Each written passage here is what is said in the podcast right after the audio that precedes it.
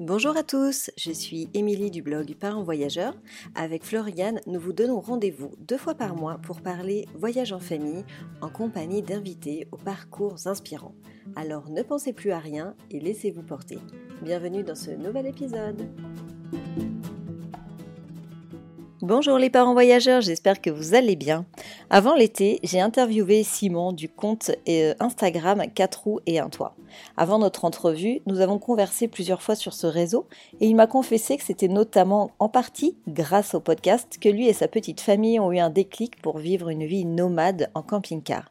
Alors autant vous dire qu'on n'est pas peu fiers de savoir que nos interviews vous inspirent et vous aident à concrétiser vos projets.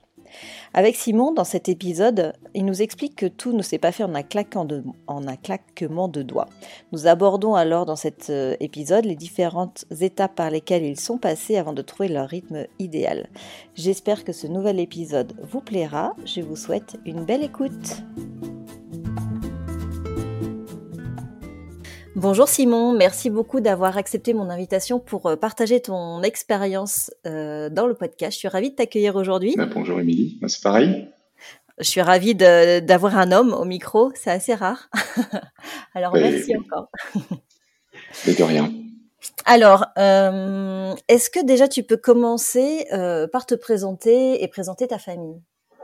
Euh, oui, tout à fait. Alors, moi, je suis Simon, un papa de, de, deux magnifiques enfants, Agathe et Achille, donc 6 ans et 4 ans. Euh, je suis en couple avec Adeline. Euh, et du coup, on a une vie nomade depuis maintenant un an. On n'était pas spécialisé, on va dire, dans le voyage. Et puis, on a commencé à voyager en 2000, 2020 avec le Covid, où on a acheté un camping-car pour, voilà, pour faire comme tout le monde un petit peu bouger euh, cinq semaines par an. Et euh, bah, on a on a pris go au voyage et du coup on a initié cette vie nomade. Et du coup, je vais me faire un plaisir de te raconter tout ça. Cool. Ouais, j'ai hâte de savoir parce que le gap a l'air d'être assez énorme quand même entre vous étiez pas spécialement voyageur et là, euh, bim, d'un coup vous passiez nomade. c'est un peu. Alors, il y a eu du chemin, hein, forcément, mais oui, oui, c'est c'est une histoire et c'est entre autres grâce à Parents Voyageurs qu'on a sauté le pas. Donc ça c'est aussi le, le, retour de bâton que je peux t'apporter aujourd'hui. Donc c'est vraiment euh, c'est vraiment une chouette expérience. Oh, merci, ça nous fait euh, ça nous fait super plaisir. C'est ce qui euh, d'ailleurs c'était nos échanges sur Instagram où tu, quand tu m'avais dit ça, j'étais j'avoue j'étais assez fière et contente de savoir que bah, nos contenus étaient utiles pour certains parce que c'est vraiment l'objectif d'inspirer les, autres parents. Donc ça fait toujours plaisir. Alors merci beaucoup. Alors déjà pour commencer pour commencer au, au, début, comment vous avez découvert ce, ce mode de vie euh, de nomadisme, de, de, vie en camping-car? Enfin, Bon, au-delà du podcast, j'imagine que c'était quand même quelque chose que, qui vous intéressait. Alors oui, tout à fait. En fait, euh, bah, l'idée elle est venue de moi. Ça, c'est ce qui est assez étrange. Euh, généralement, c'est les femmes qui ont envie d'évasion, de voyage, et plutôt les hommes qui ont envie de, de, de rester, on va dire, sédentaires. Là, c'était complètement l'inverse. Euh, C'est-à-dire qu'en fait, on a pendant la crise sanitaire, euh, on a pris le camping-car. À la base, on devait aller un petit peu hors de l'Europe. Bah, je tiens à préciser déjà que moi j'ai toujours euh, voyagé mais en France avec mes parents euh, pendant les vacances scolaires. Adeline elle un petit peu moins. Elle avait de la famille en Suisse qu'elle allait voir euh, de temps à autre. mais on n'est pas des grands voyageurs de l'extrême en sac à dos et, ainsi de suite. je, suis allé deux jours en Italie, c'est vraiment tout ce que j'avais fait. Et euh, du coup, on avait envie de, de, bah, de découvrir un petit peu l'Europe. Et euh, bah, la crise sanitaire a fait en 2020 que personne n'a pu sortir du territoire. Mais on s'est pas laissé euh, abattu en fait. On, on, a profité du camping-car. On s'est dit, on va faire un tour de France pendant euh, deux, deux mois, trois mois. Euh, donc c'est ce qu'on a, c'est ce qu'on a fait. Euh, donc euh, on est parti en juin 2020. On a fait tout le tour de la France. Et en août 2020, on était en Bretagne. Il y avait forte canicule. Euh, et du coup, il y a une nuit où je ne dormais pas. Et on avait comme projet, Adeline et moi, notre projet de vie, c'était de faire un tour du monde en camping-car pendant un an. On s'était dit, on va prendre une année sabbatique, entre guillemets, et on va faire ce tour du monde.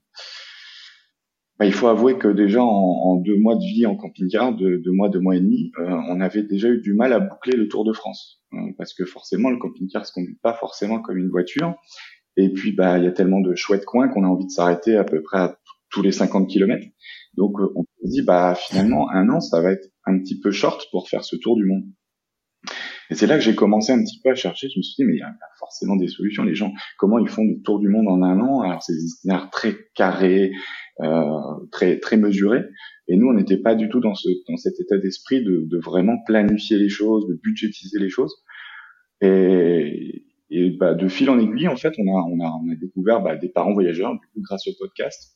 Et puis euh, là, poser tout un tas de questions de bah, justement comment faisaient les gens bah, pour éduquer leurs enfants, pour les instruire, pour les. Euh, donc, on a découvert justement cette cette vie euh, bah, déjà dans le premier d'une expatriation. On voulait s'expatrier pendant un an en Angleterre. On s'est dit, on veut faire un tour du monde, faut qu'on sache bien parler anglais, qu'on soit bilingue. Euh, et du coup, on s'est dit, on va aller en Angleterre. Euh, pas de chance, c'est pile poil au moment du Brexit. Donc euh, bah voilà, on a on a dit bon bah l'Angleterre c'est pas la peine et on s'est rabattu sur l'Irlande et on s'est dit on va vivre une expérience pendant euh, x x temps en Irlande, on va aller là-bas et, on, va vivre là-bas. Et donc c'est ce qu'on a fait. On a l'année suivante, au mois de juin, on est parti pendant six mois en Irlande. Et, euh, et c'est à partir de là que c'est, ce, ce, processus s'est fait de se dire en fait, il n'y a, a, plus de, de, délai en vrai. Euh, il y a toutes les possibilités, puisque bon, on a la chance aussi d'être freelance tous les deux. Euh, Adeline était maman au foyer à l'époque. Euh, maintenant, elle est rédactrice web. Elle a choisi un métier en fonction de notre mode de vie. Et moi, je suis développeur web euh, indépendant aussi. Donc, du coup, forcément, ça facilite la zone géographique en fait qui, permet cette vie. Mais ce, ce, ce, processus, en fait, il est venu un petit peu naturellement. Et au fur et à mesure du temps, on s'est rendu compte que euh, bah, on pouvait passer très facilement euh, d'une vie sédentaire à une vie nomade, et ça, ça change, euh, ça change pas grand chose en soi. C'est comme ça tout ce processus en fait, il s'est fait de cette façon. D'accord, oui, du coup, du coup, ça a été quand même euh, un long chemin et quand même c'est peut-être aussi grâce à ce tour de, de France aussi qui, qui, qui a peut-être été le, le déclencheur, euh, la découverte de ce mode de vie, voir que ça vous plaisait. Euh... Oui, oui, tout à fait. C'est vraiment ce Tour de France qui, qui a permis mm. d'ouvrir bah, d'ouvrir le champ des possibles et de se renseigner en fait. On, s'est énormément renseigné. On a on a on a découvert des comptes de parents voyageurs qui faisaient ça depuis euh, des années, des mois, des, des, échecs aussi de parents voyageurs, hein, parce que pas, je vais pas appeler ça des échecs, on va appeler ça des expériences, mais euh, des, des, des, voilà des, des, parents qui qui ont tenté, qui, qui sont revenus à une vie sédentaire puisque ça ne leur allait pas à un moment, des parents qui sont partis pendant un an, des parents qui sont partis pendant trois ans et des parents qui sont à nomades depuis euh, X années et ça leur va très bien. Et nous, c'est plutôt vers ce à quoi on tend.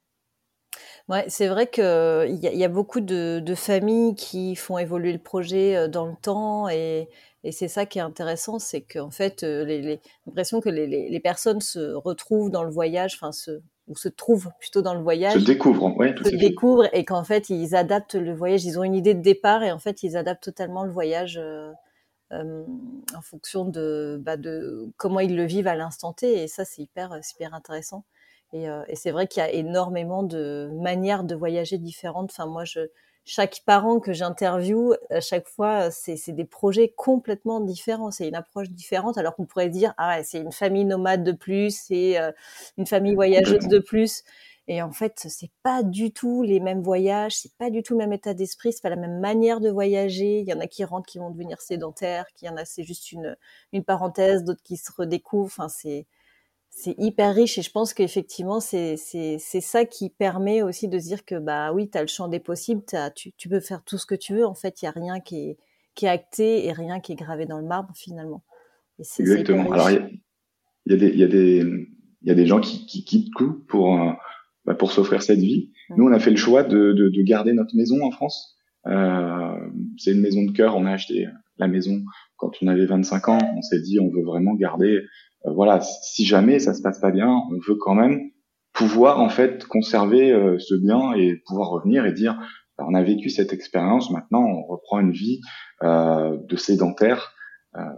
et du coup, en fait, on s'est même aperçu, à l'inverse, que c'était ultra bénéfique de garder cette maison euh, bon, pour l'instant, c'est notre idéologie, mais on a décidé de mettre notre maison en location sur Airbnb, ce qui finance nos voyages.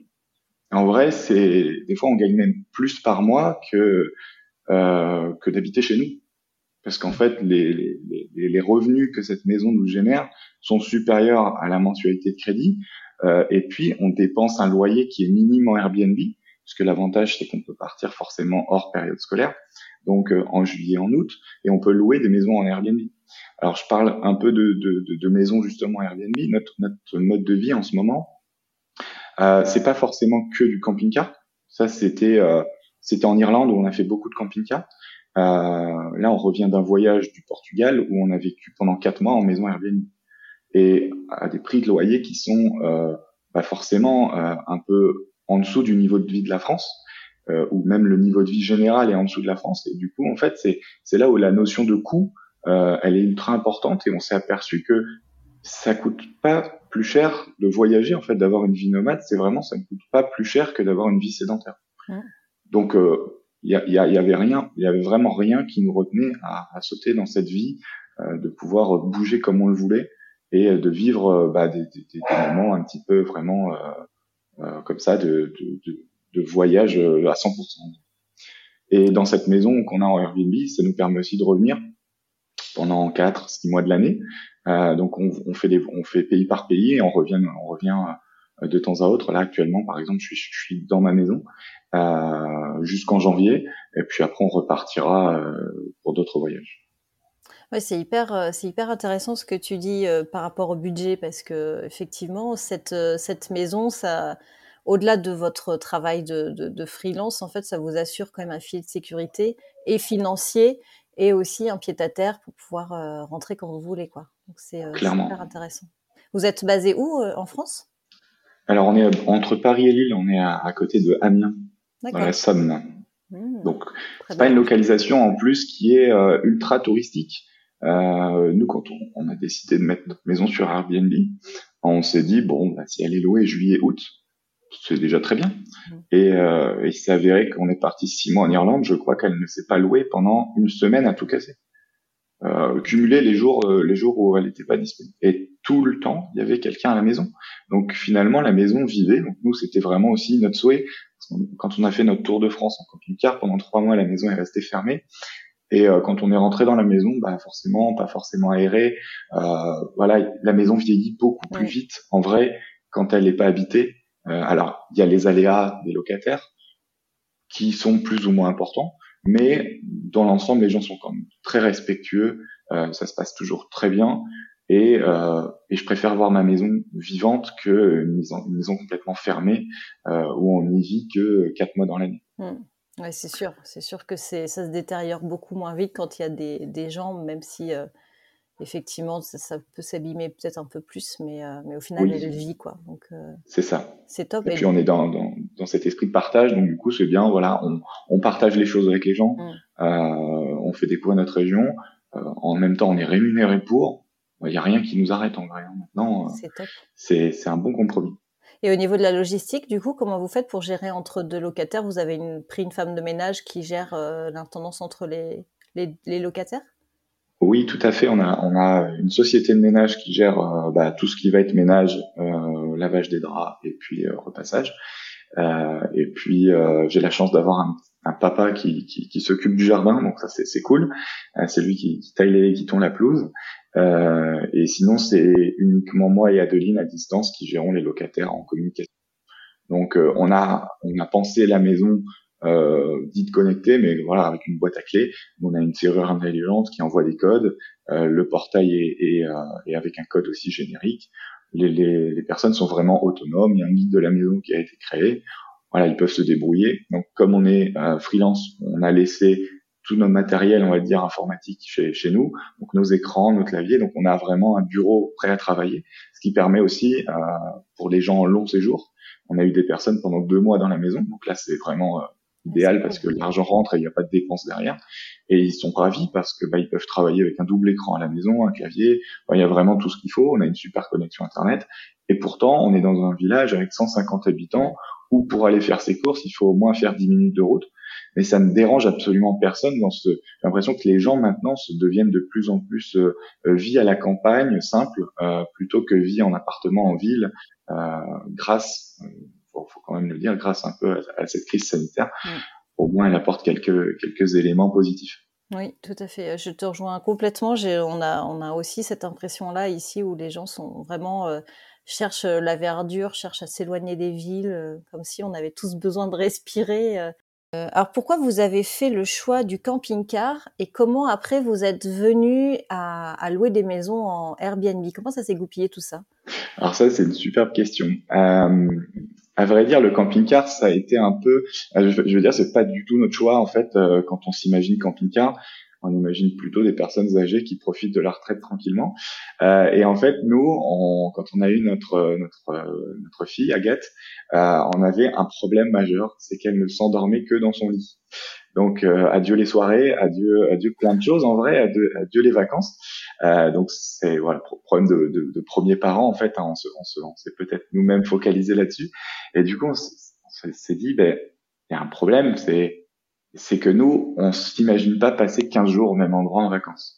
C'était inconcevable. On aime bien bouger, on a un peu la bougeotte et euh, passer 15 jours en vacances au même endroit, c'était pas vraiment fait pour nous. Et j'ai eu un voilà une idée de génie entre guillemets, c'était de louer un camping-car pendant 15 jours. Je me suis dit bah comme ça, elle aura, elle aura tout en vrai. Elle aura sa chambre, elle aura son environnement, elle aura bah, ses parents qui sont pas très loin. Donc ça, c'est parfait. Et euh, du coup, chose qu'on a faite, on a loué un camping-car pendant 15 jours et Adeline et moi, on est vraiment tombés sous le, sous le charme du camping-car. Euh, alors que rien ne s'est passé comme prévu pendant cette location, mais, mais on a été conquis. Et du coup, c'est là où on s'est dit, bah, on va, on va essayer d'en trouver un notre budget. Euh, en rentrant, on va essayer de voilà de, de fouiller. On, on, a pris deux mois pour euh, euh, bah, pour trouver un camping-car, faire un crédit et puis l'acheter. Et voilà, c'est comme ça que ça s'est passé. Et on a notre camping-car depuis depuis deux ans et demi maintenant. Et, on roule bah, énormément avec. C'est de là le camping-car. Et pour les maisons Airbnb, euh, donc à la base, bien compris que c'était uniquement pour euh, voyager sur du court séjour, puisqu'on on avait uniquement Agathe, et du coup on, voyageait pendant 15 jours, 3 semaines, 2 mois. Euh, mais il y a un moment où on a besoin d'un peu plus de confort, un peu plus d'espace, et de pouvoir travailler un peu plus sereinement. Et comme tu sais, on a, fait l'Irlande, l'Irlande en camping-car, donc c'est un très chouette pays, mais on a aussi ces, ces préjugés de, de, se dire qu'il pleut souvent. Euh, alors je vais pas confirmer parce que c'est pas forcément vrai. On a, eu, on a eu vraiment six mois superbes, mais effectivement il pleut souvent. Euh, pas toute la journée comme on peut le penser, mais il pleut euh, voilà, régulièrement. Et bah, quand on doit travailler euh, avec deux enfants dans le camping-car, c'est pas forcément idéal. Euh, Adeline pouvait pas forcément sortir avec les enfants, moi non plus, euh, en tout cas pas tout le temps. Et du coup, on s'est dit, voilà, il faut il faut qu'on soit posé un moment. Il y a aussi tout l'aspect logistique avec le remplissage, le vidage, euh, l'autonomie électrique qui est aussi un voilà un souci puisqu'il n'y a pas forcément beaucoup beaucoup de soleil en Irlande. Ça se couche plus vite, ça se lève plus plus, tard.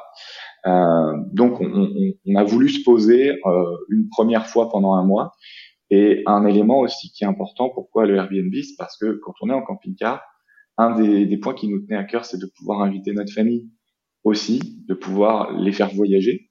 Euh, mes parents étaient rarement sortis de France, euh, la maman d'Adeline également, et du coup on leur a dit, vous, on va louer une maison avec une chambre supplémentaire et pendant un mois, donc comme ça on va pouvoir négocier le tarif. Et euh, bah, cette semaine-ci, elle est réservée pour vous, et celle-là pour vous, et celle-là pour vous. Et ça a permis bah, de faire euh, venir en vrai tout le monde passer des vacances avec nous, de pouvoir voir toute notre famille pendant ces dix mois. Donc voilà, c'était un bon compromis aussi de, passer du camping-car au Airbnb. On a toujours besoin de, moments en camping-car et on a vraiment besoin de moments Airbnb euh, plus pratiques. Hmm. Oui, c'est vrai que la logistique de, de, travailler avec les enfants dans le camping-car, j'imagine que ça doit être vraiment difficile. Quoi il faut avoir un bon casque sonorisé, mais oui, oui, je, confirme, c'est difficile, il faut savoir s'isoler, c'est c'est c'est sportif, c'est sportif. Ça se fait, il y en a qui le font et je, je, respecte. Euh, c'est pas évident tout le temps. Hein. Ça, ça doit être plus facile avec des enfants euh, adolescents. Avec des enfants en bas âge, c'est plus compliqué. Et encore une fois, ça doit être plus facile au Portugal qu'en Irlande. Clairement, euh, quand on vit euh, quand on vit dehors, euh, c'est beaucoup plus facile. Mm, mm. Après, on avait la solution aussi de pouvoir euh, euh, ne pas travailler en camping-car et d'aller dans des espaces de coworking. Le problème des espaces de coworking, c'est que c'est généralement en ville. Et quand on est en camping-car, se garer en ville, c'est pas forcément évident. Donc, du coup, c'était un peu bloquant pour nous. On n'a pas de, n'a pas de trottinette électrique, on n'a pas de scooter, on a, a vraiment qu'un vélo et du coup, bon, c'est toujours un peu loin et l'espace de coworking en Irlande, c'était pas non plus le plus développé euh, à part à Dublin. D'accord. C'est intéressant ce retour, euh, ce retour-là. C'est vrai qu'on n'y pense pas forcément qu'en camping-car, on, est quand même plus loin des villes et du coup, c'est vrai que c'est pas toujours facile de, jongler. Et, euh, et oui, donc du coup, c'est bien parce que vous avez votre famille qui, qui vous suit un petit peu alors tout au long de ce, ce projet de vie. Alors, qui nous suit, on va dire qui nous suit maintenant. C'était pas, pas le cas au départ. C'était, euh, on les abandonne. Forcément, ça, fait un petit pincement au cœur, mais oui, c'est logique. Hein. Après, on a choisi de vivre notre vie, mais pas, pas la leur. Donc, euh, c'est un choix qui est difficile, euh, mais que qu'aujourd'hui ils entendent, ils comprennent. Euh, ça a été beaucoup de questions pour eux, forcément, à retirer les enfants de l'école, ne pas les voir pendant six mois. Euh, alors qu'on habite à 10 km l'un de l'autre. Donc forcément, c'est euh, autant autant mes parents que la mère d'Adeline. C'est voilà, ça a été difficile des deux côtés, euh, mais ils nous ont laissé faire forcément, pas trop le choix. Et puis finalement aujourd'hui, bah, grâce à grâce à nous, c'est ce qu'ils nous disent, ça leur permet de voyager. Les liens sont plus forts, j'ai l'impression aussi. C'est on, se retrouve pendant une semaine voire 15 jours et euh, bah, c'est vachement plus agréable que d'être euh, à l'année ensemble et euh, de, de, devoir faire des choses parce qu'on n'est pas loin. Là, au moins, on les fait vraiment de bon cœur. Euh, c'est réciproque, c'est c'est complètement différent. Euh, voilà, c'est une autre vision et euh, je n'y attendais pas et franchement, ça, ça resserre finalement. La distance fait que quand on se revoit, on se, on se resserre. Donc c'est intéressant ce retour-là que, que, les relations changent. Les relations, elles évoluent toujours, mais qu'elles évoluent et dans ce sens-là, dans, dans, dans, le bon sens. C'est intéressant parce que c'est vrai quand on habite à côté de notre famille, on a tendance à un peu à s'obliger. On se voit, mais souvent en coup de vent, ou alors on fait un dîner, on savoure pas trop. Euh, l'instant présent en fait, que la distance permet de se dire bah là on se voit qu'une semaine alors on va profiter à fond. Exactement, c'est mais c'est tout à fait ça, tu résumes super bien. Et du coup on, leur fait découvrir des paysages, on leur fait découvrir des endroits, euh, des randonnées, des, des, des balades de, de, choses que euh, voilà, on, a l'impression que c'est l'inverse en vrai quand, quand ils arrivent, ça devient eux les enfants qu'on accompagne. Euh, et ils ont l'impression qu'on, qu'ils sont chez nous, alors que non, en fait, on est autant en voyage que euh, forcément il y a des, des choses qu'on n'a pas encore eu le temps de faire, qu'on s'est réservé de faire pour être aussi émerveillé qu'eux. Et du coup, ils comptent énormément sur nous pour leur faire découvrir des choses. Et euh, c'est assez drôle cette utilité de se dire que euh, bah, c'est un peu le rôle où là on, on a des enfants à faire à, émerveiller. Et, euh, pour l'instant, bah, ça, ça, marche plutôt bien et ça, ça, nous, ça, nous, fait sourire. Comment ils ont euh, accueilli la nouvelle que, enfin, quand vous leur avez annoncé que vous alliez devenir euh, une famille nomade. Ça a été quoi leur réaction? Oula, euh, ça a été euh, bah, des deux côtés. Hein, euh, bah, vous faites ce que vous voulez, mais on va plus voir nos enfants, nos petits enfants grandir. Ça a été difficile, très douloureux. Ce que je peux comprendre, hein, je n'imagine pas avoir des petits enfants encore, mais euh, six mois, en fait, c'est énorme pour eux. En vrai, c'est six mois, c'est long. Ça l'enfant évolue, mais à une vitesse, c'est incroyable. Et euh, pour eux, bah oui, ils ont l'impression de perdre ces moments de vie. Euh, on arrive aujourd'hui, bah, grâce à la technologie, à toujours s'appeler, toujours s'envoyer des photos. Moi, j'ai pas ce, ce, recul. Je pense que c'est notre génération aussi, mais euh, bon, on s'envoie beaucoup de WhatsApp, beaucoup de photos, beaucoup de vidéos. On s'appelle très régulièrement. Euh, mais je pense qu'ils vivent, ils savent vivre plus facilement l'instant présent et justement, ils doivent plus ressentir ces manques que que nous qui sommes plutôt connectés. Et peut-être qu'une vidéo nous va nous satisfaire, va, va, permettre de voir un enfant grandir, va, va, va voir des choses. Je vois avec nos amis, euh, nous envoie des photos et ça nous va. Et c'est quand, quand on se revoit, on n'a pas l'impression d'avoir perdu six mois en vrai. Alors que eux, je pense que oui, ils ont vraiment cette impression. Et donc ça a été difficile. Euh, je vais pas dire que ça l'est plus aujourd'hui, je pense que ça l'est toujours, mais en tout cas on en parle moins parce qu'ils se sont fait à cette vie, euh, ils se sont ils se sont fait à cette vie, à cette idée qu'on bouge, qu'on revienne, qu'on rebouge, et je pense qu'ils voient aussi le, le, côté bénéfique à travers bah, notre vie euh, et à travers les yeux de nos enfants aussi. Quand nos enfants parlent du voyage, euh, ils sont aussi très contents de rentrer à la maison. Donc du coup voilà, c'est aussi le je pense que nos enfants sont la preuve vivante que tout se passe bien et que, bon, en fait, ils vivent leur meilleure vie. Et donc, Mm. je pense que c'est grâce à ça, ça les rassure de se dire que euh, c'est pas un choix égoïste d'avoir retiré ses enfants de l'école, de les faire voyager, de leur, de leur faire subir des langues étrangères alors qu'ils comprennent pas ce que ce que les gens disent. Je pense qu'ils voient que, euh, bah, en fait, ils grandissent tout aussi bien que si on était à la maison. Oui, du coup, c'est oui, ils se rendent compte que les enfants sont épanouis. Et est-ce qu'ils savaient ce que c'était euh, d'être euh, nomade digital Pas du tout. Non, non, c'est pas une culture que, que, que nos parents avaient. Euh, J'ai même envie de dire nous non plus. Euh, six mois auparavant, on savait pas Mm. forcément ce que ça voulait dire. Euh, pour moi, le digital nomade, c'était la personne solitaire euh, en sac à dos qui allait à Bali, euh, qui travaillait pendant un an, qui se faisait des revenus, qui revenait peut-être en France ou pas. Voilà, c'était ça le digital nomade pour moi. Être une famille nomade digitale, c'était beaucoup plus euh, inaccessible. Et quand on lit plein de choses, bah après on s'aperçoit que tout est possible. Donc c'est ça la différence. Ouais. C'est c'est- je pense qu'ils se rendaient pas compte et même aujourd'hui, je pense que des familles nomades digitales, il en existe un tout type. Hein. Oui, oui, effectivement, oui. Oui, c'est parce que c'est toujours intéressant de, de voir comment le- le- l'entourage réagit par rapport à ça, parce que c'est vrai que c'est vraiment un, espèce de nouveau monde qui se développe en parallèle de, de la vie. Et il y en a de plus en plus quand même des personnes qui, qui, suivent des, des, parcours de vie, euh, on va dire, hors cadre. Euh, du coup, c'est toujours intéressant de savoir comment la famille réagit, parce que bah, voilà, c'est le monde change il faut s'y faire. C'est euh, Oui. c'est Mais après voilà, c'est c'est c'est le, le, le constat qu'on se faisait aussi, c'est que nos parents, ils ont vécu, euh, ils ont fait 42 ans de carrière quasiment dans la même boîte, ou alors ils ont eu un changement professionnel. Euh, il fallait euh, il fallait épargner son argent pour, euh, bah, pour pouvoir se- s'offrir une belle retraite. Il faut profiter à la retraite parce que bah voilà après 42 ans de vie de travail, c'est là où on peut s'éclater si la santé le permet euh, et que les finances suivent évidemment. Euh, je pense qu'aujourd'hui on est dans un autre monde en vrai.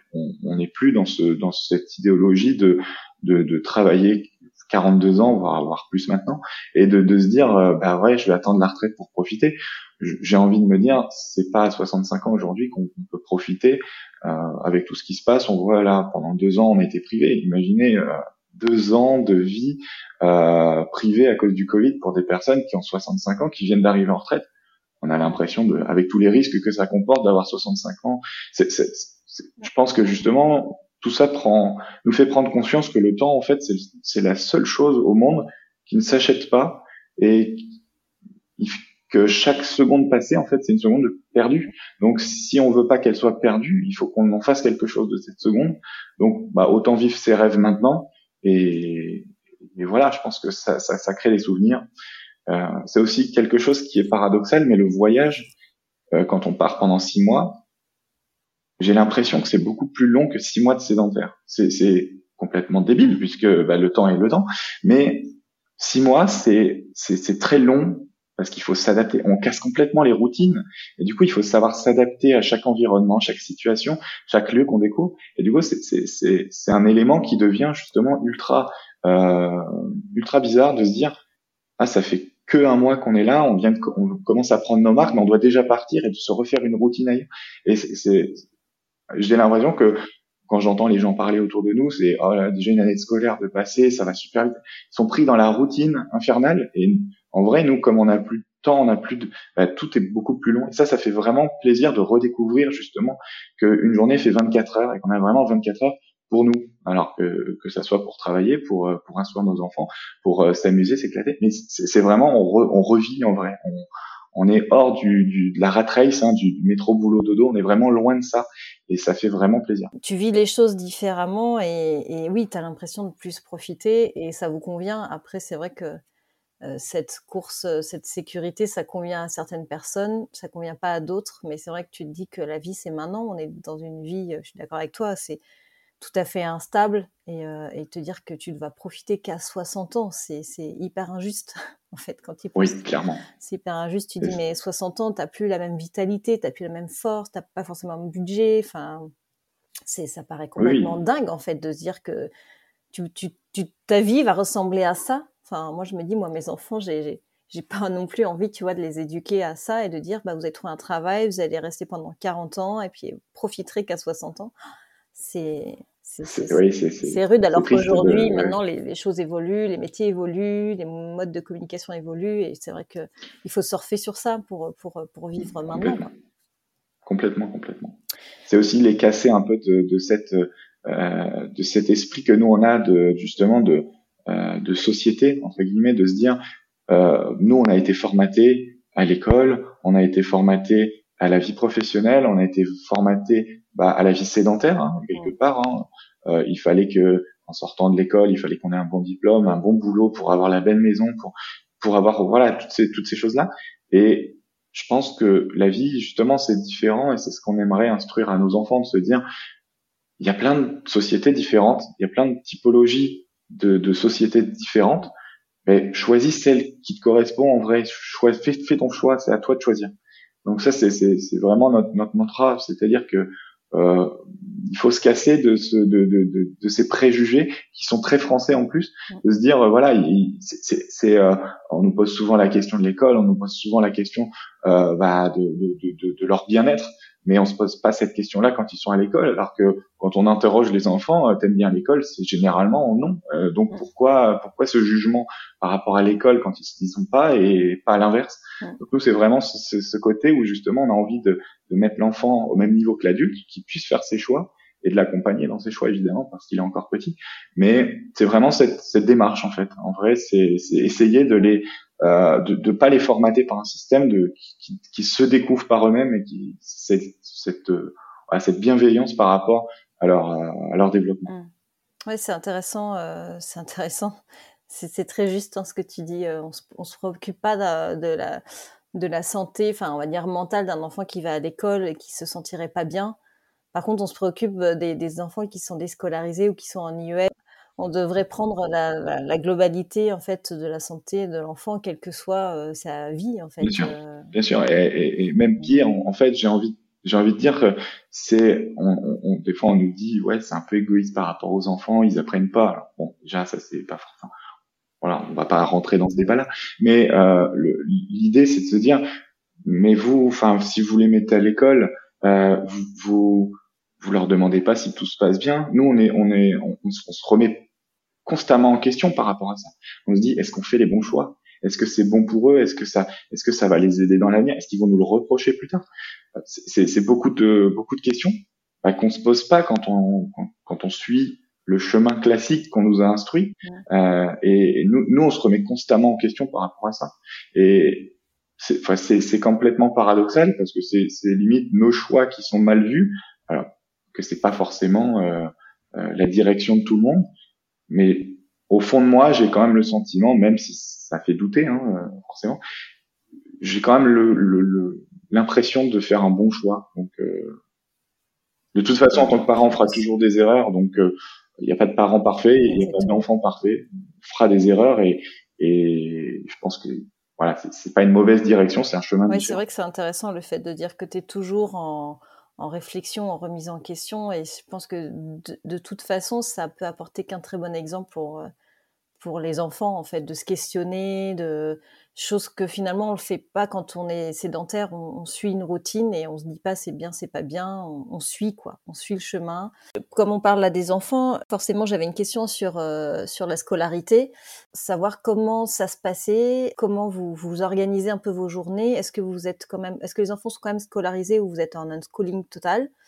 Tu peux nous expliquer un petit peu comment vous fonctionnez de ce côté-là? Oui, alors je, vais reprendre le, le schéma, euh, si je peux me permettre, le schéma, le schéma initial de comment on est arrivé à la déscolarisation, parce que c'était un des principaux problèmes, euh, entre guillemets, quand on a choisi justement de, de bouger. J'ai parlé tout à l'heure de l'expatriation en Angleterre. Euh, à la base, on voulait mettre nos enfants dans le système britannique euh, pour qu'ils soient bilingues. Donc ça, c'était notre, notre, notre idéologie à l'époque. On voulait un an, habiter un an fixe en, en, en Angleterre euh, pour, euh, pour les mettre dans une école publique ou privée. Alors, on s'est rapidement euh, aperçu des coûts de la scolarité à l'étranger. Euh, on est on est chanceux en France d'avoir l'école gratuite qui est quand même de qualité, euh, mais en Angleterre, l'école publique d'après tout ce qu'on a pu lire, c'est pas forcément euh, les écoles où il faut mettre les enfants. Donc on était parti sur une école privée. Et euh, bah, en fait, financièrement, on pouvait pas du tout. Euh, c'était entre 5 et 11 000 euros par enfant, par an. Donc on s'est dit, bah euh, non, en, vrai, ça va être compliqué. Mais on s'est quand même intéressé au programme. Et du coup, on a vu, on s'est dit, c'est un peu cruel. On va enlever une enfant de 5 ans pour la mettre dans un environnement qu'elle ne connaît pas, avec des gens qu'elle ne comprend pas. Ça va être très compliqué pour elle. nous, en tant que parents, on, voyait ça. Hein, les enfants s'habituent très vite, on en, on en était conscient, mais euh, on se disait quand même c'est un peu cruel. Et on s'est aperçu que euh, bah, là-bas le programme en fait euh, à 5 ans, bah, t'apprends à lire l'anglais, t'apprends à faire des additions, t'apprends à faire des soustractions et tu commences les multiplications. Et on s'est dit wow, euh, à 5 ans, elle parle pas anglais, elle doit faire tout ça, alors que nous en France c'est à 6 ans que t'apprends à lire et tu commences les multiplications à, fin, de ta septième année, fin de CE1, euh, début de CE2, et on s'est dit mais pourquoi les enfants anglais seraient plus forts en maths que les autres? Et là on s'est on s'est intéressé à l'éducation et au système éducatif alternatif. Donc on s'est dit bah ouais en Finlande euh, les enfants en fait ils sont en mode crèche jusqu'à 7 ans. Ils font pas du tout de, de scolarité euh, mathématique, français et, ainsi de suite. Ils font pas du tout de, de scolarité euh, comme nous on le connaît avant 7-8 ans. Et pourtant, c'est un des meilleurs niveaux européens d'éducation. Et du coup, on s'est dit, bah, pourquoi? Et en fait, les enfants ont plus, euh, enfin, jouent en vrai, jouent et apprennent par eux. Au bout de, quand t'as 7 ans et que t'as passé ta vie à jouer, il y a un moment, où tu te dis, bon, on va peut-être faire autre chose, effectivement. Et du coup, euh, ils apprennent beaucoup plus vite et ils sont, ils sont intéressés par ce qu'ils font parce que leur cerveau doit être plus mature aussi. Et du coup, on s'est intéressé à ça. On s'est dit, bah, c'est quand même bizarre qu'en France, on t'impose à lire à 6 ans, en Angleterre à 5 ans, et puis en Finlande, c'est à partir de 8 ans que tu apprends à lire. Et là, on s'est dit, ben, c'est c'est la société qui veut forcément que euh, il y a des programmes et il faut respecter et, et du coup, faut rentrer dans des cases. Euh, il y a un enfant effectivement qui va être plus précoce, savoir lire à 5 ans, et dans d'autres ça va prendre plus de temps et être à 7 ans. Sauf qu'en France, si tu sais pas lire à la fin de ton CP, bah, tu es rapidement mis dans la case des gens qui sont en difficulté. Euh, et si tu sais lire avant euh, 5 ans, tu es rapidement mis dans, dans la case aujourd'hui typique du HPI ou ce genre de choses. Et bah, c'est quand même ultra... Euh, de mettre des étiquettes sur les enfants, c'est quelque chose qui, qui moi, qui, qui, qui, me, qui, qui me chagrine. Et du coup, on se dit, bon voilà, il doit y avoir d'autres d'autres systèmes quand on est parti en Irlande, ben on s'est dit, ben, Pierre, on part un an, on part six mois en Irlande, six mois au Portugal, et, et on va voir ce que ça donne. Et si ça se passe pas bien, bah voilà, ils auront loupé leur année de grande section et de petite section. En soi, euh, faire des dessins, c'est bon, ils peuvent le faire à la maison. Pas, pas beaucoup, beaucoup d'enjeux à ce niveau-là. Et, euh, et puis, bah, on est parti six mois en Irlande, et l'instruction euh, bah, se fait naturellement euh, de, de, la langue anglaise avec l'accent irlandais, euh, en jouant bah, tous les jours euh, au, parc de jeux avec les enfants, euh, en nous voyant, enfin nous entendant parler en anglais. ils ont rapidement compris que tout le monde ne parlait pas la même langue, et pour se faire comprendre, il fallait dialoguer différemment. Donc tout, tout est venu de là, et on se dit, ben, en vrai, c'est peut-être ça aussi, c'est ultra important qu'ils apprennent des choses plus essentielles de la vie que bon, la lecture non évidemment, mais que certaines choses qu'on peut apprendre à l'école. Et après, il s'est passé aussi un autre truc, c'est que avant que je, je, je, parte de, de cette vie nomade, euh, l'école dans laquelle étaient euh, mes enfants m'a demandé de faire une petite vidéo de l'école. Je pensais que comme j'étais dans l'informatique, je maîtrisais tout ce qui est électronique. Et du coup, ils se sont dit, tiens, on va demander à, au papa d'Agathe et Achille de, de, nous faire une petite vidéo. Et j'ai fait une vidéo. Pendant trois jours, je suis allé euh, filmer les enfants. Et en vrai, j'ai été choqué parce que bah, ce qui se passe pendant une journée à l'école, ça représente une heure d'activité dans la journée, vraiment. Mais, mais pour être vrai, c'est pendant trois jours ce que j'ai vu, c'était bah, bah il y a 25 gamins quand ils arrivent, bah il faut qu'ils aillent aux toilettes. Après, il faut qu'ils se lavent les mains. Après, bah, on va sortir les activités, mais on va, on va splitter le groupe en deux. Il y en a une qui va faire une activité sportive, et puis l'autre, on va leur lire une histoire. Et, et en vrai, je me suis rendu compte que euh, bah, il y avait beaucoup plus de, de, de temps de jeu dehors. Bah, voilà, c'était aussi la fin de l'année scolaire, donc un peu plus de relâche, je pense. Mais en vrai, ça, les activités purement, ça se représentait en une heure, quoi.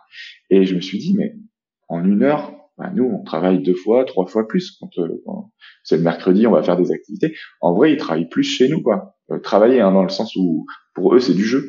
Euh, et du coup, on s'est dit, bah, en vrai, je pense pas qu'on fasse le mauvais choix parce que euh, au niveau où ils sont, hein, à 4-6 ans, ça c'est différent dans les autres dans les autres classes, mais au niveau où ils sont, il y a peu d'enjeux en vrai. Jusqu'à 6 ans, euh, il y a vraiment peu d'enjeux. Donc c'est pour ça qu'on est parti en Irlande. Et le unschooling aujourd'hui, donc on est en total, enfin, pas vraiment en total unschooling. On va les guider en fait. On va, euh, ils ont un petit un petit calendrier, ils ont des étiquettes. Donc euh, il y a des étiquettes d'activité, il y a des étiquettes euh, de lecture, il y a des étiquettes et c'est les enfants qui placent ce qu'ils veulent faire quand ils veulent le faire sur le planning. Il y a aussi des, des temps d'écran, il y a aussi des temps de, de, de jeu, il y a aussi des, des, sorties. Et du coup, c'est eux qui gèrent leur planning matin, soir, et on, et on organise tous ensemble en début de semaine, enfin le, le, dimanche, on, s'organise pour que toute la semaine soit un petit peu mappée euh, pour nous gérer une routine par semaine, mais une routine qui est modulable, qui, qui va jouer en fonction de la météo, c'est-à-dire que si le mardi il pleut, ben on va pas mettre la sortie le mardi, on va plutôt la mettre au mercredi. Alors, et on s'organise, on, on, voit ensemble tous les quatre. On essaie justement de, de, de coller des, gommettes, de se dire voilà, on sépare la journée entre matin, midi, après-midi et soirée. Et comme ça, on est euh, on est sur quatre temps dans, dans la journée où, ils choisissent de faire ce qu'ils veulent. Et c'est eux qui vont coller automatiquement. Bah là, le matin, j'ai envie de faire voix euh, activité ou ils voient euh, euh, dessin animé. Bon bah voilà, ils savent, ils sont contents de faire l'activité ou de faire euh, les activités. Ça nous permet aussi de contrôler un petit peu ce temps d'écran qui euh, devient de plus en plus important euh, quand, quand ils grandissent. Dans cette vie aussi de voilà où on est 24 sur 24 ensemble, on a besoin nous, Adeline et moi, de travailler. Donc des fois, on serait tenté de se laisser tenter par la télé justement en disant bah regardez la télé. Pendant ce temps-là, nous on va bosser pendant deux heures à fond, puis après on s'occupe de vous entre guillemets. Et comme il n'y a pas l'étiquette de l'écran dans la journée, ils vont pas le réclamer. Alors que si on n'avait pas ce calendrier, bah souvent c'était on peut avoir les dessins animés, ou, euh, on peut jouer aux jeux vidéo, et du coup c'est c'est euh, c'est frustrant de toujours dire non en tant que parent. On évite de dire non justement. Grâce à ce calendrier, ça permet de les cantonner, de les, les, les, formater un petit peu en se disant, bah voilà, ils savent ce qu'ils vont faire dans la journée. Et c'est toujours modulable. Hein. S'ils, se lèvent le matin et qu'ils préfèrent faire l'activité qu'ils avaient mis le matin l'après-midi, bah on change les étiquettes. C'est toujours envisageable. Mais ils ont un nombre limité euh, d'étiquettes d'écran, d'étiquettes euh, de, de, de, jeux vidéo par exemple, et c'est eux qui vont les coller dans le planning. Et il y en a trois, et ils vont pas pouvoir en coller euh, quatre parce qu'il y en a que trois dans la semaine. Donc c'est eux qui gèrent leur planning. ça c'est ultra ultra intéressant. C'est génial. C'est ultra intéressant. C'est génial ce système. Franchement, je, je trouve ça canon parce qu'ils ils commencent du coup à, à, travailler sur leur autonomie, sur leur organisation. Et c'est vrai que pour les parents, c'est vrai que cette question d'écran qui fait que évoluer en plus avec le temps, euh, c'est génial parce qu'au moins tu voilà, c'est réglo. Ouais, c'est top. Bah, on a, ouais, on a, on a découvert ça. Euh, enfin, on a, on a, on a initié ça parce qu'en fait, Achille est un, un petit garçon qui adore Mario et euh, il pouvait passer beaucoup de temps sur Mario et a un moment on s'est dit euh, quand il nous l'a réclamé tous les jours là on s'est dit il y a un problème parce que on lui dit non de plus en plus souvent forcément et euh, et, et, et c'était assez drôle la première fois on a mis ce planning. Il s'est dit demain matin je vais mettre euh, bah, les écrans, demain après-midi je vais mettre les écrans et demain soir je vais mettre les écrans. À nous forcément on a vu ça, on a dit ok bon ça va être très difficile pour nous mais on va le laisser faire. Et sa sœur qui arrive là, ah mais non mais si tu mets ça c'est pas possible parce que du coup là ça veut dire que cette journée-là, cette journée-là, cette journée-là on n'aura pas les écrans et du coup on pourra pas avoir les dessins Et si on mettait un peu d'activité, un peu et on n'a rien dit, tout s'est fait tout seul et ils ont eu leur réflexion d'eux-mêmes et ça, ça, on a souri derrière, on était content déjà que sa, grande sœur arrive à le faire un peu euh, réfléchir à ce niveau-là, au niveau de gestion du temps. Et aujourd'hui, il sait exactement quand il peut jouer à Mario, quand il peut regarder les dessins animés, et plus jamais il vient nous demander s'il peut voir la télé ou pas. Il va de lui-même voir le, le, petit calendrier et se dit ah oui non je dois faire une activité, qu'est-ce que je peux faire? Ok je vais faire ça. Et c'est génial. En vrai, c'est génial. C'est trop bien. Bah, tu vois, je note l'idée pour euh, les trois mois de vacances scolaires qui nous attendent à partir de vendredi. Et c'est une super idée. Franchement, euh, franchement, chapeau parce que c'est top. Enfin, j'avais jamais entendu parler de ça. Si tu en veux un autre, il y a aussi euh, le, le, le, petit côté où justement il y, a, il y, a, forcément des trous dans notre planning. Et du coup, quand il y a un trou, on a une boîte avec plein d'étiquettes dedans et il pioche une étiquette et c'est une activité à faire. Donc ça peut ça peut être tout, tout ou rien en fait. Hein. Ça peut être euh, euh, j'ai pas vraiment d'exemple, mais ça peut être euh, faire de la corde à sauter, ça peut être euh, faire une balade en vélo, euh, ça peut être euh, aller faire un câlin à papa, aller faire un bisou à maman. Ça, ça plein d'activités qui, qui leur, en, vrai, ça, ça, peut paraître débile hein, pour nos parents, mais ça leur fait oublier qu'ils s'ennuient. En vrai, c'est quand ils s'ennuient qu'ils vont chercher cette idée. Et puis de là vient un bisou à maman, on discute. Ah bah tiens, il y a ça à faire. Hop, et c'est parti. Ils ont oublié qu'ils se sont ennuyés en fait. Et ça c'est génial pour relancer une dynamique. Hein, et, ça, ça, peut paraître stupide hein, en le disant forcément. Je me rends compte que oui, effectivement, c'est. Ouais, mais non, mais parce qu'après faut se mettre aussi à la euh, hauteur. Euh, faut se mettre à la hauteur des, des petits aussi. Oui, oui, c'est ça. Euh, mais juste ça, ça permet de, de se dire, parce que forcément, hein, dans la journée, on entend, euh, je sais pas quoi faire, comme tout enfant, mais on arrive toujours à trouver un, voilà, une activité. Euh. Ouais, c'est top. C'est top. Et vous, quand est-ce que vous trouvez du temps? Vous travaillez combien d'heures par jour si tu arrives à, faire quelque chose euh, Alors, euh, je travaille en moyenne 5 heures par jour, principalement le matin. Donc, moi, je suis quelqu'un du soir, donc je me lève généralement, il est 9h, 9h30, en même temps que les enfants. C'est pas moi qui me lève, c'est les enfants qui me réveillent. et le matin, c'est petit déj ensemble pendant une demi-heure et après je me mets à bosser euh, jusqu'à 13h à peu près. 13h on mange, l'après-midi on fait des activités, on sort, on fait, enfin voilà, on fait plein plein de choses. Là c'est vraiment temps ensemble. Euh, et puis euh, vient le moment du, du, repas du soir et en soirée je retravaille pendant deux heures à peu près. Des fois ça m'arrive de traîner aussi. Tu travailles. J'ai un rythme normal. Oui oui j'ai un rythme euh, où je fais euh, et je travaille du lundi au dimanche, donc c'est aussi, euh, il y a des jours où je m'octroie des pauses, évidemment, euh, il y a des jours où je travaille plus que d'autres, euh, mais oui, je travaille comme n'importe quelle personne qui aurait une société de 9h à 18h. Je, je, je quantifie ce travail à ce niveau-là. Après, j'ai la chance d'avoir un métier passion où c'est pas une contrainte pour moi de travailler, donc j'ai vraiment cette chance d'avoir choisi le bon métier jeune et de me dire voilà, je, je quand j'allume mon ordi, je suis content de, de, de je, je, vois même pas ça comme un travail. Je suis, je suis content de, de, passer du temps sur l'ordinateur. Euh, J'ai l'impression de jouer. Donc, euh, c'est aussi notre dynamique. Ça, c'est top. Ouais. Et Adeline, quant à elle, euh, elle est plutôt. Euh, alors, c'est un peu nouveau cette, cette activité puisque quand on est parti en Irlande, elle faisait sa formation de rédactrice web. Euh, et elle a terminé. Donc elle avait un rythme euh, quand on est parti en février là au Portugal, euh, elle avait un rythme assez soutenu où elle avait beaucoup de clients. Euh, et puis en fait, elle s'apercevait que euh, bah, elle profitait pas du Portugal. Euh, elle travaillait beaucoup trop. pour bah, et, et, on s'est rendu compte rapidement que c'était pas ce rythme-là qu'elle voulait. Et, et du coup, elle a décidé de réduire un petit peu son temps de travail. Donc, elle travaille beaucoup moins, euh, mais elle va plutôt travailler, elle, plutôt du matin. Donc, elle va se lever assez tôt, enfin 7 heures, très tôt pour moi. Euh, elle va se lever à 7 heures et euh, travailler jusqu'à 9 heures le temps que les enfants se réveillent. Donc, ça lui fait déjà deux heures de travail par jour, ce qui est pas mal. Plus, euh, si elle a besoin de retravailler le soir, elle peut retravailler. Et aussi, encore une fois, on n'a pas une vie de routine, on sait s'adapter. Donc, si elle a besoin de travailler euh, bah, une après-midi, il n'y a aucun souci elle, euh, je prends les enfants et je vais à la plage ou je vais ailleurs tout seul, pas de problème. Et euh, elle va se, se, rester à travailler. Voilà. C'est, c'est comme ça que ça se goupille, mais elle travaille un peu moins que moi évidemment. Euh, en contrepartie, c'est elle qui s'occupe principalement de l'instruction le matin sur les activités, si c'est des activités ou, ou les temps de lecture avec avec Agathe, euh, ça va être elle qui va s'occuper de ça. D'accord. Ouais, donc c'est bien quel est votre votre orga pour que vous ayez tous vos temps autant à Oui, oui. Euh, on a, on a même des temps euh, solo euh, pour profiter, puisque nous, nos temps solo, c'est que du travail. Euh, donc, euh, Adeline et moi, il y a un moment, on s'est dit, bah, c'est bien, mais on profite pas. on profite pas chacun, enfin individuellement.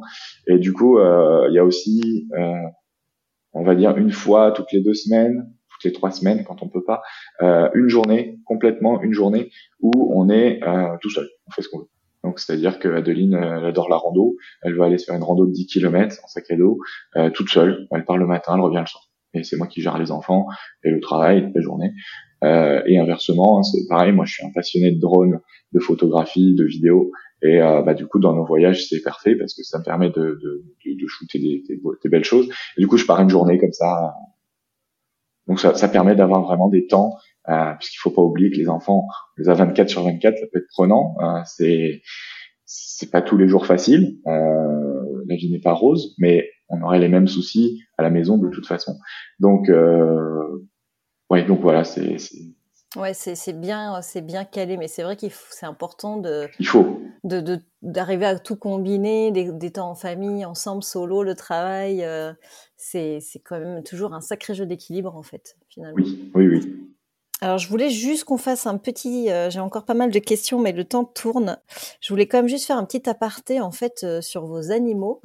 Parce que c'est quand même assez rare de voyager. Alors les chiens, bon, c'est plus courant, mais voyager en, en camping-car avec des chats, euh, ça va quand même un petit peu interpeller. Si tu peux nous, en, nous expliquer comment vous vous organisez? Alors, bon, il est arrivé une triste nouvelle justement là quand on est revenu du Portugal, c'est que on a un chat malheureusement qui a disparu. Et c'est Figaro du coup qui est malheureusement sorti du camping-car. C'est un chat qui est plutôt craintif. Et d'habitude, quand ça se passe comme ça, ben, il revient le soir, enfin, le soir, la nuit à 3 heures du matin, il revient euh, au pied du camping-car, au roue du camping-car. Et euh, là, on a attendu pendant 8, 8 jours, 8 nuits, et il est jamais revenu. Donc euh, ça, c'est très douloureux. c'est très récent en plus. Ça, voilà, ça, ça fait très mal au cœur. Donc, donc je, on relativise entre guillemets, si, si, je peux me permettre de dire ça, que ça aurait pu très bien arriver à la maison. Que c'est pareil en fait. Hein, il y a des voitures qui passent, il y a des gens qui passent aussi. Il y a c'est pas un chat qui était jeune non plus, donc on ne sait pas ce qui s'est passé. Euh, J'ai l'impression qu'on ne le saura jamais. Euh, heureusement, c'est un chat qui est pucé. Donc, si jamais euh, quelqu'un le retrouve, je pense que euh, chez le veto, euh, rapidement, on aura des nouvelles. donc oui, c'était déchirant parce que tout s'est super bien passé pendant nos voyages. C'était vraiment Enfin, en plus, on a redécouvert un chat qui était très peureux et un chat qui est devenu un peu nomade du coup, c'est-à-dire qu'il découvrait à chaque endroit les maisons et on le voyait s'épanouir de maison en maison. Donc ça, ça nous a fait vraiment plaisir. Euh, hormis cet épisode très douloureux. Euh, quant à l'autre chat, Grenade, elle, c'est complètement différent. Euh, c'est ce que j'appelle un chat-chien, c'est-à-dire que euh, en camping-car, quand on est en camping-car, on ouvre la porte, elle descend, elle explore.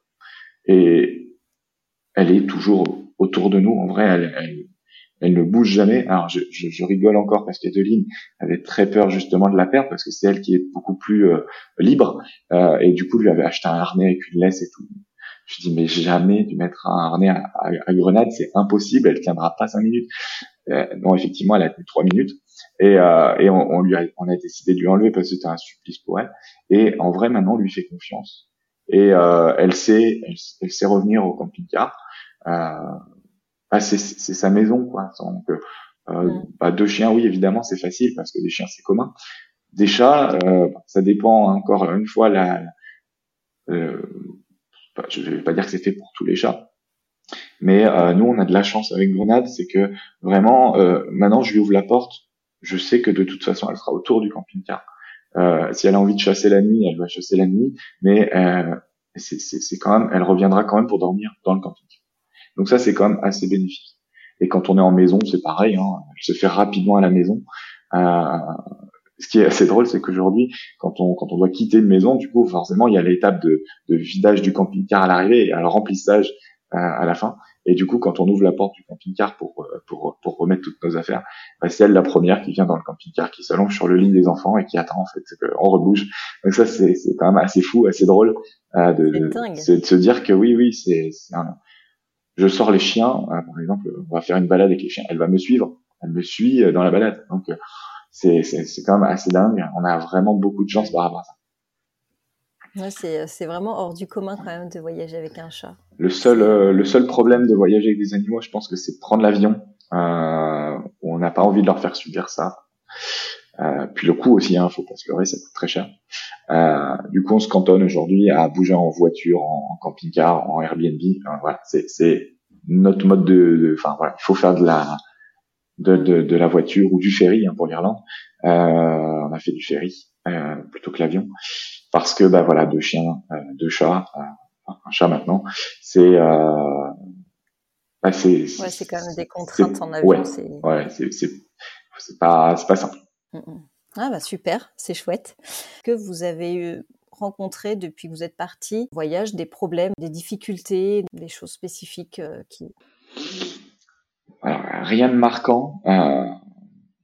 des difficultés, je suis en train de réfléchir. Si tu réfléchis, c'est que c'est rien de marquant. non, franchement. Bah après, on, on est plutôt dans l'aspect de positivité qui appelle la positivité. Donc du coup, c'est un peu difficile de, de, non. Alors, je vais toucher du bois. On n'est jamais tombé en panne de camping-car. On a une, voilà, on a eu beaucoup de chance. Je, je pense pas qu'on a eu d'imprévu plus, plus marquant que, que ça en, en, un an de voyage. Non. Euh, on a toujours réussi à, à bah, le, le, truc le plus embêtant, ça a été de faire nos tests PCR en partant de l'Irlande. Voilà, ça a été pour reprendre le ferry. Ensuite, non, des, des éléments marquants. Euh, euh, non, j'ai pas pas eu de difficulté. Euh... Non, je pense qu'on n'en a pas eu. Vraiment, bon, Ça c'est top. Après, je pense que oui, c'est vraiment une question d'état d'esprit. En fait, euh, tu as des gens qui vont voir les difficultés euh, quelque chose de d'énorme et et puis d'autres, euh, ça va, tu vois, ça va passer parce que tu te dis que tu relativises et tu dis qu'il y a des choses pires ailleurs, quoi. Oui, oui, oui, voilà, c'est un peu, c'est un peu ça. Mais non, je j'ai pas d'éléments marquants sur euh, sur euh, sur une difficulté rencontrée. Top.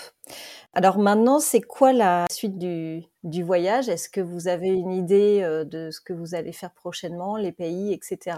Oui. Alors, euh, du coup, le Portugal, c'était un peu le dernier pays qu'on avait anticipé un an à l'avance. Euh, et là, on se, on se pose la, la, la, question de où on va partir. On a agréablement euh, aimé le soleil en hiver, forcément, les chaleurs. Euh, du coup, on a décidé en janvier de repartir vers la Grèce et donc euh, voilà, on va vers la Grèce et on remontera tranquillement vers la Croatie quand les températures euh, du mois de juin, je pense, se feront sentir. Euh, on remontera vers la Croatie pour faire, je pense, un road trip juillet-août dans les pays de l'Est. D'accord. Bon, super.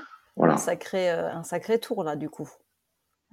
Oui, ça bah, Après, euh, en termes de distance, euh, c'est kiff kiff avec le Portugal, j'ai l'impression, euh, de là où on est en tout cas. Euh, c'est à peu près pareil, et on a aussi l'avantage de pouvoir profiter des sports d'hiver en basse saison, euh, qui sont forcément beaucoup moins chers. Donc en janvier, généralement, on s'arrête dans les Alpes pour skier un petit peu. Donc on en profitera, je pense aussi cette année pour pour faire une ou deux semaines de, de, de ski avec les enfants. Super, trop bien. Bah, c'est nickel. Et bah écoute, on va continuer à suivre euh, vos aventures sur les réseaux. Je mettrai toutes les infos euh, dans les notes de l'épisode pour les personnes qui veulent euh, vous contacter, vous suivre et lire aussi vos, vos, aventures sur le blog que j'ai parcouru et qui est, qui est, très sympa. Donc je mettrai tout ça dans le site, enfin dans les notes de l'épisode. Euh, merci beaucoup Simon d'avoir répondu à mes questions, c'était hyper intéressant. On, manque de temps, tu vois, on a encore dépassé, mais bon, il y a tellement de choses à dire qu'il faut, faut prendre le temps. Pour ça. c'est très bien, c'est très bien. Merci beaucoup Simon, tu reviens quand tu veux pour nous partager la suite de, ton voyage. Merci beaucoup, merci, merci à vous. Ciao. Je vous remercie pour votre écoute. Si cet épisode vous a plu, n'hésitez pas à le partager autour de vous et sur les réseaux sociaux. Cela nous aide beaucoup à gagner en visibilité. En tout cas, moi je vous souhaite une excellente semaine et je vous dis à mercredi dans 15 jours. Bye